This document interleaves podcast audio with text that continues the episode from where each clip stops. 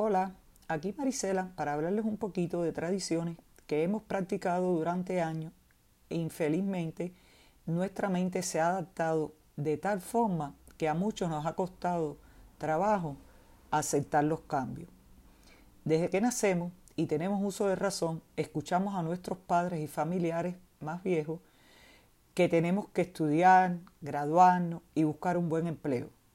Por otro lado, escuchamos repetidamente que el dinero no trae felicidad o que la suerte no nos acompaña y muchas cosas más que de tanto escucharla te llegas a creer. Y así pasa el tiempo y tú en la misma rutina de siempre.